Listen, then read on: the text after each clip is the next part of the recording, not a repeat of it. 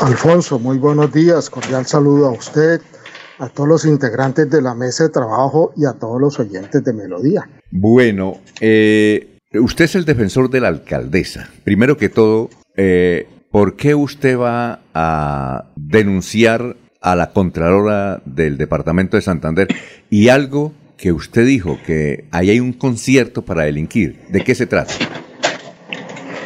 Sí, Alfonso, es que eh, todo se generó a raíz de un proceso que inició la Contraloría de Santander de responsabilidad fiscal y a raíz de la apertura de este proceso, la Contralora de Santander, eh, haciendo uso de las facultades que le confiere la Constitución Política, artículo 268, numeral octavo, que faculta a los contralores para suspender a los funcionarios eh, que realizan gestión fiscal por el principio de verdad sabida, buena fe guardada, le exigió al gobernador de Santander que procediera a su suspensión del cargo. Nosotros consideramos pues que en primer lugar eh, no habían los motivos suficientes para que ella hiciera esta solicitud. Si bien es cierto, eh, la jurisprudencia constitucional ha sido amplia en este sentido que los contralores no requieren mayor motivación para el ejercicio de esta facultad. A raíz de la expedición del fallo Petro eh, por parte de la Corte Interamericana de Derechos Humanos, este fallo, así como la convención que hace parte del bloque de constitucionalidad, eh, eliminan, suprimen la facultad que tiene cualquier autoridad administrativa para limitar los derechos políticos de los funcionarios de elección popular. Pues esta decisión es abiertamente, eh, va en contra de la Convención Americana, por eso es abiertamente inconstitucional, como quiera que afecta el bloque constitucionalidad. En segundo lugar, eh, las publicaciones que, que han salido por los diferentes medios nos preocupa mucho y nos llama la atención las declaraciones que hizo el alcalde de Betas, en el cual él se dirigió a una notaría y mediante una declaración juramentada manifestado que fue abordado para que eh, modificara su posición en asamblea de la CNB o de lo contrario se le abrirían procesos de carácter de responsabilidad fiscal como efectivamente le aperturaron antes de la asamblea de la CNB. Eso, eso nos permite visualizar que eh, perdón, doctor Daniel, ¿quién, ¿quién lo abordó? ¿Quién abordó al alcalde de, Betas? No, las publicaciones están en el diario Vanguardia Liberal, Alfonso, no quiero entrar en mayores detalles. Pero ahí dice en Vanguardia quién, quién abordó al alcalde de Betas. Sí, claro, eh, ahí, ahí, dice exactamente las declaraciones del alcalde de Betas, sí, son información de carácter público, no quiero... ¿Y por qué no este menciona? Ah, no, nos puso a usted a buscar y usted sabe quién lo abordó. Sí, claro. ¿Quién, quién lo abordó? es que, es que Alfonso, estamos trabajando en ese, en ese tema. No quiero adelantar eh, de manera pública el trabajo que estamos haciendo, simplemente a título informativo. Sí, claro, pero, pero, pero doctor Daniel, si usted lo leyó en Vanguardia, para, no, para ahorrar tiempo, ¿quién lo abordó? Es que para, bueno, aquí estamos buscando la información en Vanguardia del alcalde de Betas. Alfonso, mira, estamos haciendo el estudio jurídico, usted sabe que eh, en estas cosas del derecho no se puede improvisar. Estamos eh, estudiando los elementos de la tipicidad de las diferentes conductas que se pudieron haber presentado en este caso para armar la correspondiente denuncia.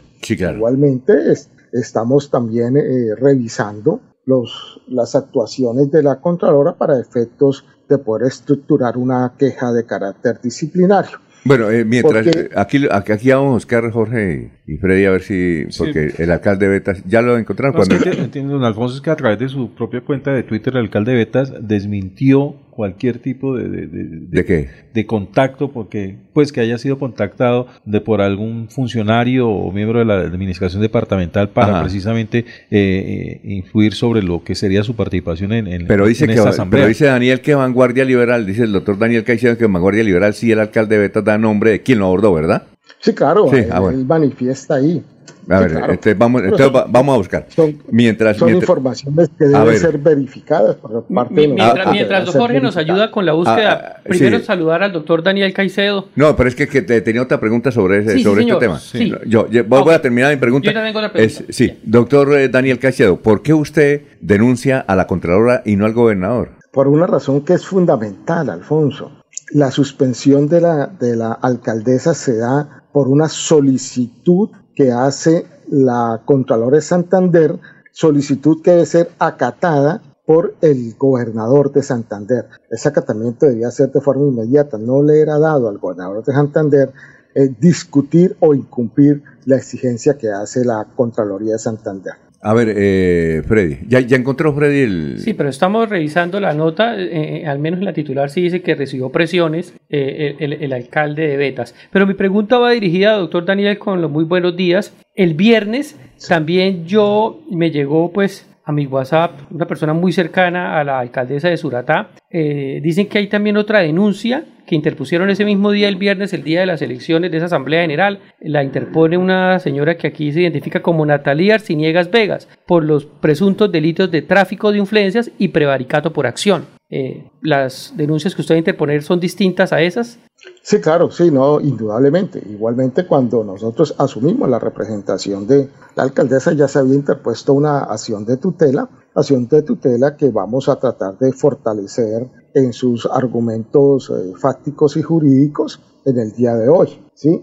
Eh, igualmente, desde ese punto de vista, eh, también creo que había sido interpuesta una denuncia penal por, por esos hechos, pero denuncia que no fue presentada por nosotros.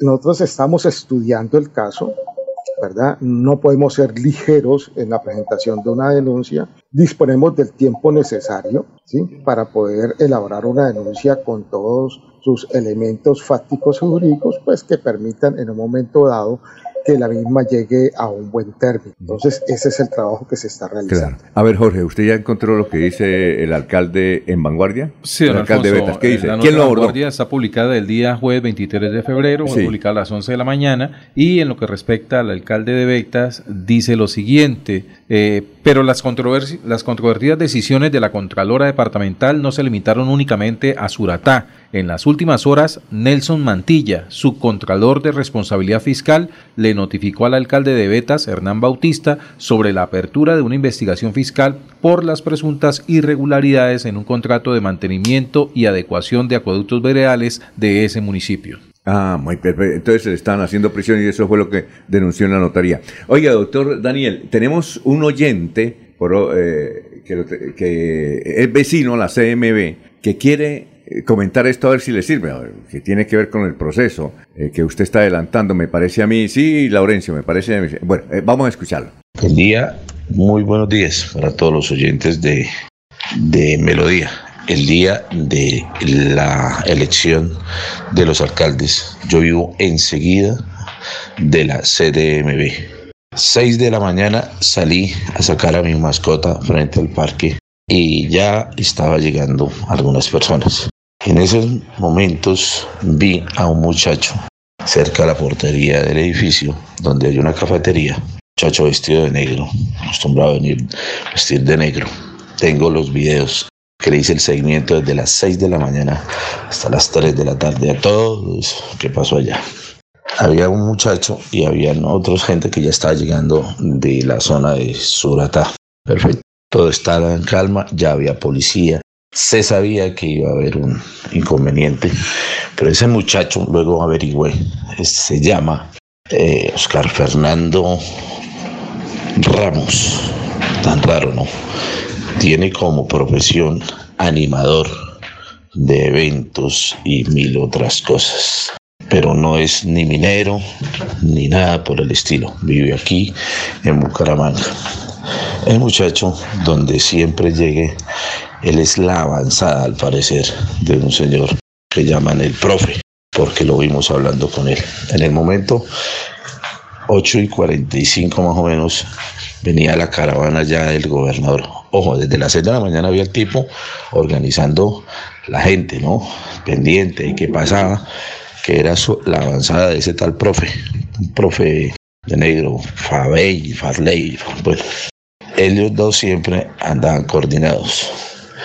Resulta que a las 8 y 45, que ya iba a entrar una caravana, porque nadie sabía si era el gobernador, ellos estaban pendientes de, de los altos dignatarios, de no dejar entrar los altos dignatarios, pero como se descuidaron por la puerta, la gente entraba y salía a la CDMB. Ellos lo que no querían dejar entrar a los que iban a votar. Llegó la caravana del gobernador, no pudo entrar. Estratégicamente los escoltas y el gobernador la hicieron bien, pensaron, los agredieron, pues fácil, dieron la vuelta, pero le hicieron una pequeña trampilla. El gobernador se bajó, se quedó cerca de la puerta de la CMB y nadie se dio cuenta y mandaron los escoltas solos, solos con las camionetas desocupadas, pero no se veía hacia adentro.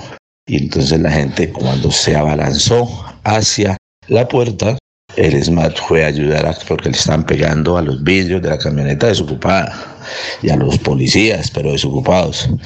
Así, el gobernador aprovechó y se les metió por el otro lado, pero alguien se dio cuenta y alcanzaron a prenderlo, a cogerlo, pero él iba con dos escoltas. Le están echando la culpa a los que no son. Bueno, eso fue lo que pasó. Pero tengo imágenes del muchacho ese con ese tal profe arengando y motivando a la gente. Ahí está, ahí están.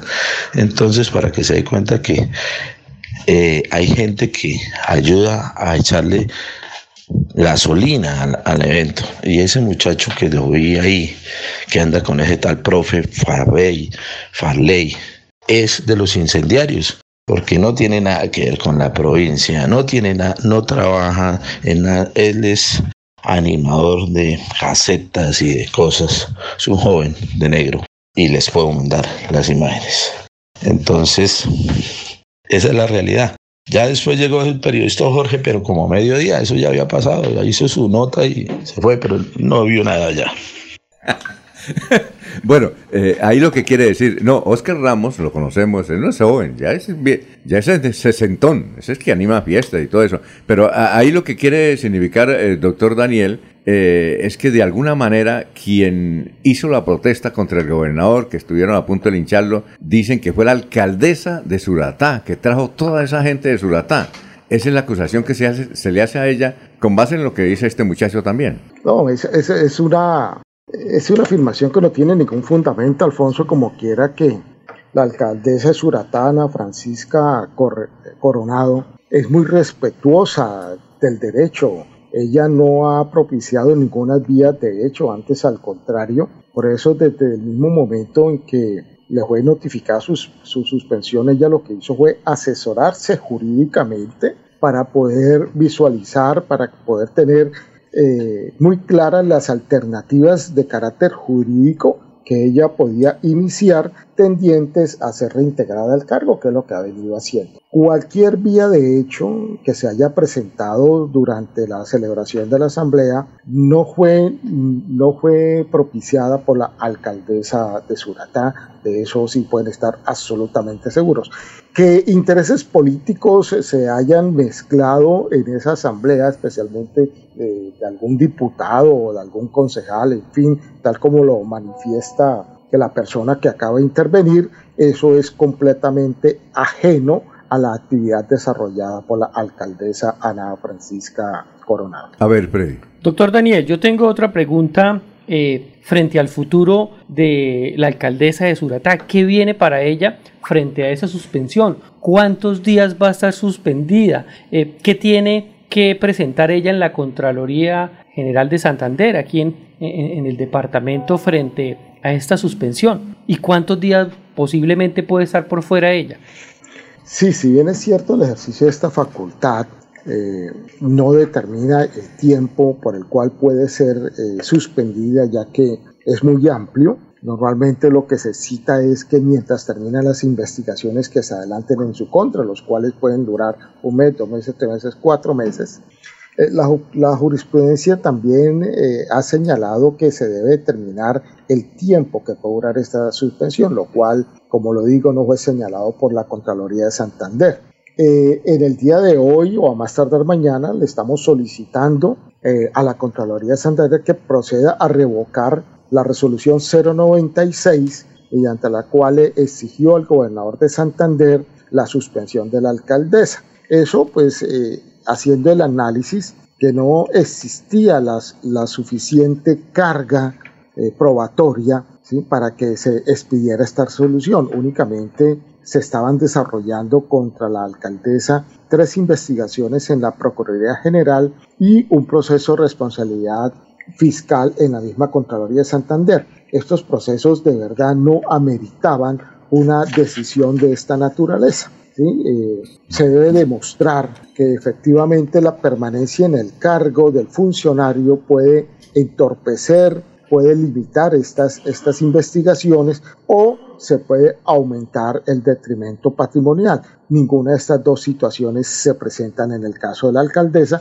por eso vamos a solicitarle directamente a la Contralora de Santander que proceda a revocar esa resolución y de esta manera el gobernador de Santander está obligado a reintegrarla en forma inmediata a su cargo. Eh, doctor, sí, dígame para terminar. Igualmente, pues se está, se, está tramitando una tutela en el juzgado 21, tutela pues que busca dejar sin efecto eh, eh, esta resolución que le exigió al gobernador de Santander la suspensión del cargo e igualmente la resolución del gobernador de Santander que dio cumplimiento a la solicitud de la Contralora. Doctor eh, eh, Daniel Caicedo, muchas gracias por haber estado aquí en Radio, Melodía, muy gentil.